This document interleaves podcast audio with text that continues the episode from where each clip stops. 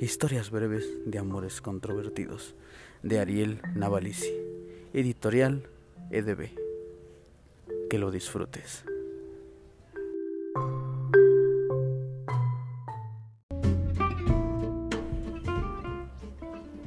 Dama Roja. Mi auto está enamorado de la moto de enfrente.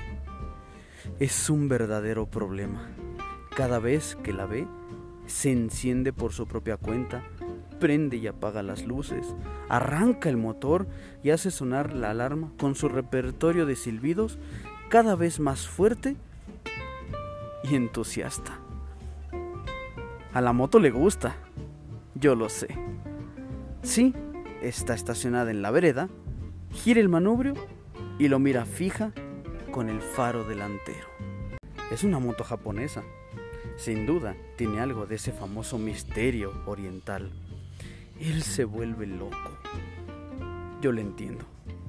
La juventud del modelo, la silueta estilizada, los detalles cromados, las luces traseras. Cuando arranca, se escucha apenas un silbido y queda andando suavecito, como si susurrara. En esos momentos mi auto no se queda atrás, también regula el motor y lo hace sonar como un trueno. No sé de dónde saca esos bríos. Hacía años que no lo escuchaba sonar así. Ahora le estoy comprando un aceite especial, con aditivos, qué sé yo, para colaborar un poco con la causa. También le arreglé el tubo de escape. Si tiene algo que decir, que lo diga y que suene bien. No,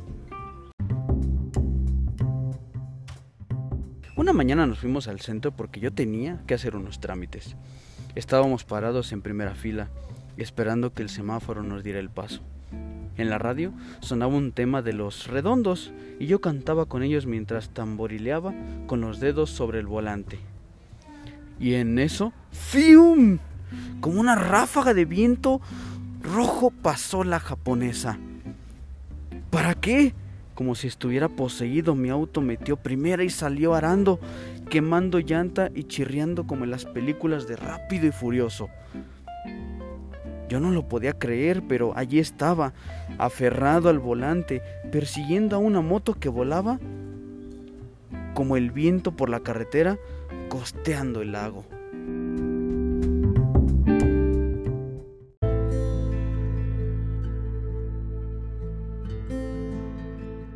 Así fuimos hasta el kilómetro 23, ella siempre por delante, tomando las curvas con un balanceo elegante propio de una danza y nosotros, dale que va, atrás de ella. En el kilómetro 20 empecé a sentir un olor a quemado. En el kilómetro 21 empezó a salir humo. En el 22 ya todo estaba perdido. Tosiendo y a puras penas llegamos al 23 Recuperé el control pleno sobre la máquina y lo conduje hacia el acotamiento. Cuando apagué el motor y retiré la llave de contacto, ¡ay Dios mío! Mi autito, mi autito. Dejó escapar un suspiro tan cargado de dolor que no pude aguantar y me puse a llorar con él.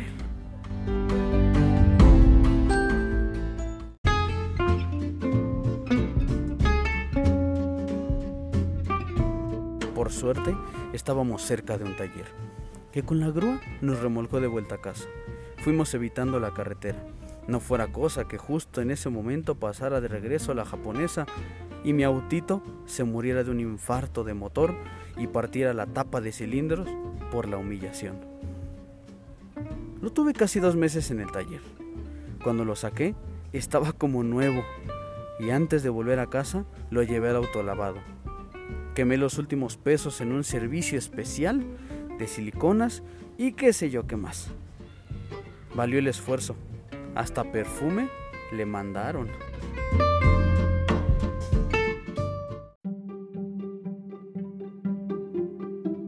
Volvimos despacio, presumiendo. Y el motor era un tigre al acecho. Las cubiertas repintadas de negro hacían resaltar más la pintura pulida y el encerado y la lustrada, por supuesto, que se le dio en el servicio especial. Al fin llegamos a casa. Un par de cuadras antes, el tigre despertó. Mantuvimos la velocidad de paseo, pero llegamos haciendo temblar todo a nuestro paso, como para anunciar nuestra magnífica llegada. Lo estacioné de reversa en el garage para que pues quedara mirando frente hacia la casa de la japonesa. Y madre mía, ahí empezó de nuevo el lío. Todavía no había alcanzado a cerrar la puerta cuando mi auto volvió a encender el motor y se puso a rugir como un loco, como un desesperado. Prendió las luces, hizo sonar el claxon, abría y cerraba la tapa del cofre y la cajuela. No puede ser, había enloquecido y yo no entendía por qué. Se detuvo de pronto y fue como un ataque, una rabieta. Yo todavía no me daba cuenta de cuál era la causa de ese revuelo. Entonces giré y al mirar enfrente lo comprendí todo. Ahí estaba la japonesa, lustrada como nunca. El rojo brillaba de una forma que hacía doler los ojos. Las ruedas parecían panteras negras prontas al salto. Las columnas de amortiguación anunciaban una sensualidad solo comparable a la promesa del asiento, claramente diseñado para el más alto confort. El tiro de gracia lo daban los espejos retrovisores y las luces de stop, y por supuesto sus direccionales. Era perfecta, y ese motor, siempre impecable, que casi lo mostraba todo, pero el detalle que aclaraba y que justificaba la reacción de mi auto era otro.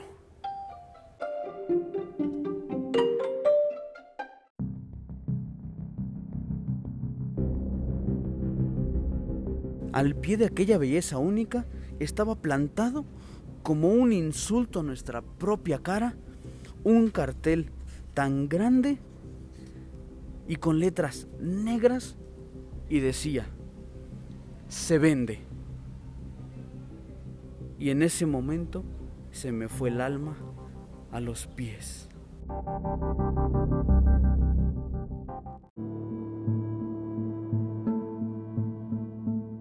¿Otra vez? me dije. ¿También a él le tiene que pasar? Abatido, me senté en el suelo, con la espalda apoyada sobre la parrilla frontal de mi auto. En un gesto inútil, extendí los brazos y con las manos le tapé los faros. Su destino de enamorado perdido se veía amenazado de muerte por aquel maldito cartel.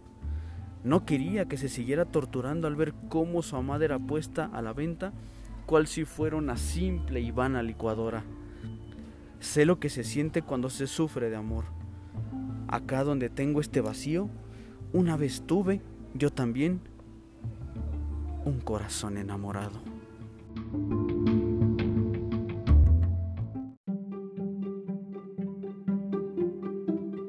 No sé en qué momento lo decidimos, pero fue cosa de mirarnos y estuvo todo dicho.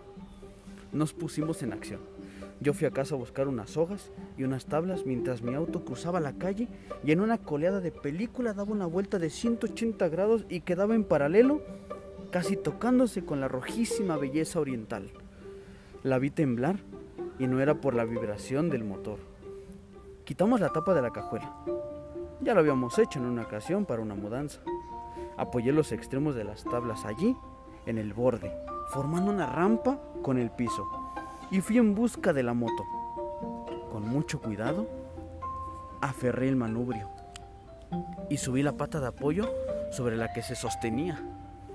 Para mi sorpresa, noté que la dama se deslizaba suave y liviana como una bicicleta.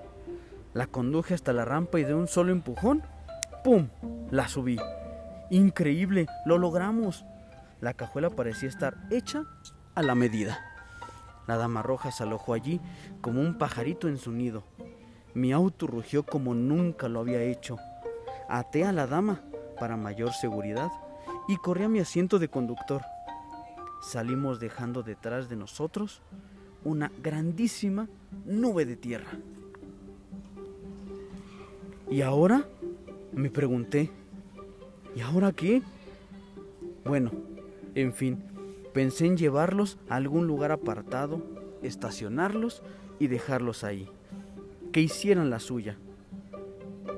Que tramaran a gusto, fuga o despedida. Al final no se pudo. Íbamos como volando en un sueño por la carretera. Cantábamos, la dama roja disfrutaba del viento y mi auto se sabía el héroe de la película. Lástima que nos paró un control policial. Y que los papeles, y que esto, y que el otro. ¿Cómo explicar?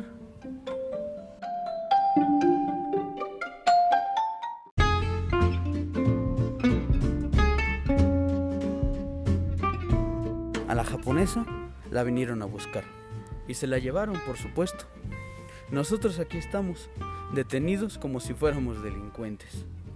Temo por la salud de mi auto. Dicen que va a venir a verme un abogado, pero yo... Pues ¿qué le voy a decir? Solo espero que sepa algo de mecánica.